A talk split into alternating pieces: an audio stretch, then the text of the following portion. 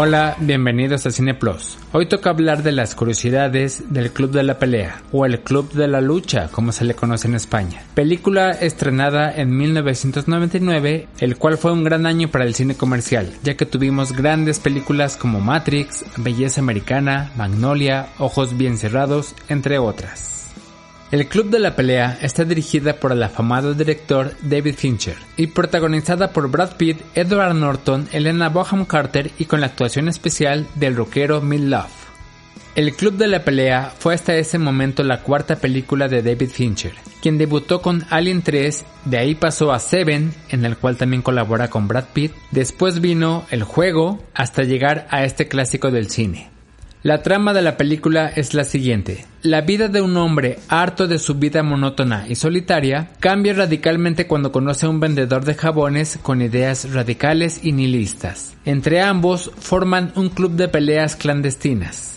La 20th Century Fox se interesa por el libro y compra los derechos el año de su publicación por la cantidad de 10 mil dólares procede a buscar un director para el film, los cuales se pensaron en directores de la talla de Peter Jackson, Brian Singer, Danny Boyle, para finalmente llegar a David Fincher. A pesar que Fincher tuvo ciertos problemas con la Fox al momento de filmar Alien 3, decide aceptar el proyecto. Brad Pitt venía del fracaso de Joe Black y Edward Norton venía del éxito de Historia Americana X. Al primero le pagaron 17 millones de dólares y al segundo 2 millones por el club de la pelea. Sin embargo, en un principio Fox quería a Russell Crowe para el papel de Tyler Durden y a Matt Damon para el papel del narrador. El personaje de Edward Norton, a pesar de tener varios nombres ficticios que usaba en los grupos de ayuda o de usar en repetidas ocasiones el nombre de Jack al momento de usar una retórica, realmente no tiene o no dice su nombre real en la película, por lo que se le conoce como el narrador.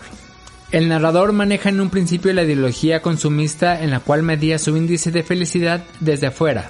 Para él, la felicidad dependía de las cosas materiales que poseía. En cambio, Tyler Durden llega con una filosofía nihilista muy basada en Nietzsche, en la cual para Durden la felicidad no se obtiene comprando cosas, sino librándote de ellas. David Fincher le pidió a la banda Radiohead musicalizar la película, pero la banda, agotada de haber grabado OK Computer, decidió rechazar la oferta.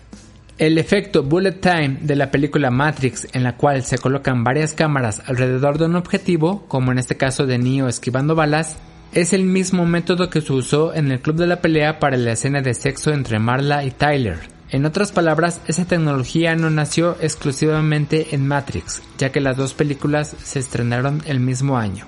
La película fracasó en los cines de Estados Unidos recaudando no más de 35 millones de dólares en el cine norteamericano. Pero lo curioso fue que en formato de DVD llegó a recaudar más de 55 millones de dólares. Empíricamente recaudó en Estados Unidos más en DVD que en taquilla. Como era de esperarse, en Estados Unidos hubo una tal fascinación por la película que se crearon clubes clandestinos de pelea. Para el papel de Marla se presentaron actrices de la talla de Winona Ryder y Reese Witherspoon. Una de las reglas del club de la pelea, además de no hablar del club de la pelea, es que todos deben pelear sin camisa, algo que todos hacen menos el personaje de Mil Love por obvias razones.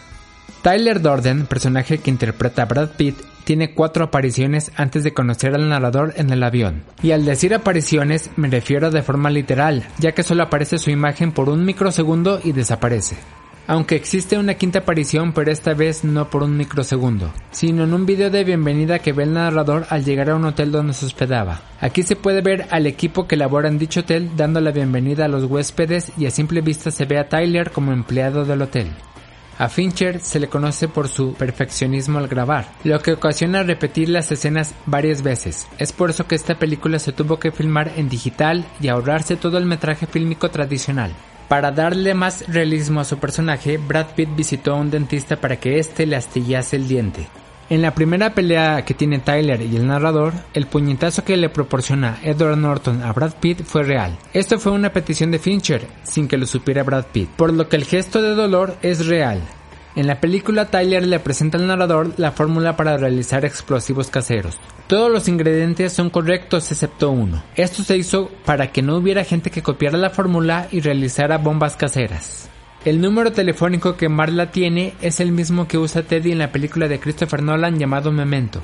Fincher realiza la broma que Tyler Durden utiliza en los cines, el cual es poner un fotograma de un miembro masculino en la película. Esto lo podemos notar al final del club de la pelea. Jared Leto tiene un pequeño papel en la película y es curioso que cuando Tyler da un discurso sobre estrellas de rock mira a Jared Leto. Existe un juego basado en la película que fue un rotundo fracaso. Fincher en muchas escenas utiliza de decoración vasos de Starbucks. Existe una continuación del libro escrito por el mismo autor, pero en esta ocasión el formato es un cómic, el cual sigue la vida del narrador y su conflicto mental con su alter ego, Tyler Durden.